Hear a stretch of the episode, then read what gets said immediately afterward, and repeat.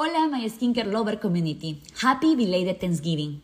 I wanted to take a minute today, November 26, 2021, to express my deepest gratitude. It's going to be eight years since I started this beautiful journey of beauty. It opened so many doors for me without even imagining it. The satisfaction of seeing and smiling your face after a treatment is my why, why I love what I do. You may be thinking it's easy to appreciate life when you do what you love every day. What happens when we are just trying to navigate through life? Believe me, that trying is the way. I bet you had the chance to kiss your loved ones yesterday. I bet you are able to get up in the morning every day. I bet you're able to feel the sun in your skin. I bet you had a meal. How is that you don't see it?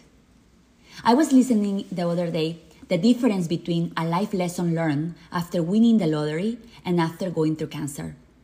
When you win the lottery, you think you can have it all. You probably can buy it all.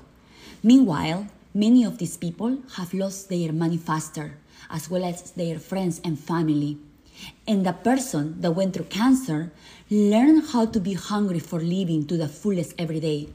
Learn to appreciate every minute of life, to spend it doing something meaningful, even if that was just laughing with a special someone or just watching a movie on their own the simple things in life, right? The ones that are free, the ones that we all have, but at the same time, we don't see it. Ungratefulness is a natural human behavior, but we can change it. The path is the way as long as we learn and experience without focusing on how do we want things to be, but to stay present and enjoy every minute that life has for us. Being thankful for even the hard times because it's from the cancer treatment that a person comes out stronger, smarter, and fuller of life and light. It's from the cancer that a person is transformed.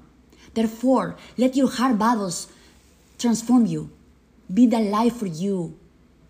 And the only way is to go through those hard times, experience it, live them, be present, be thankful for them. They have lessons to teach us.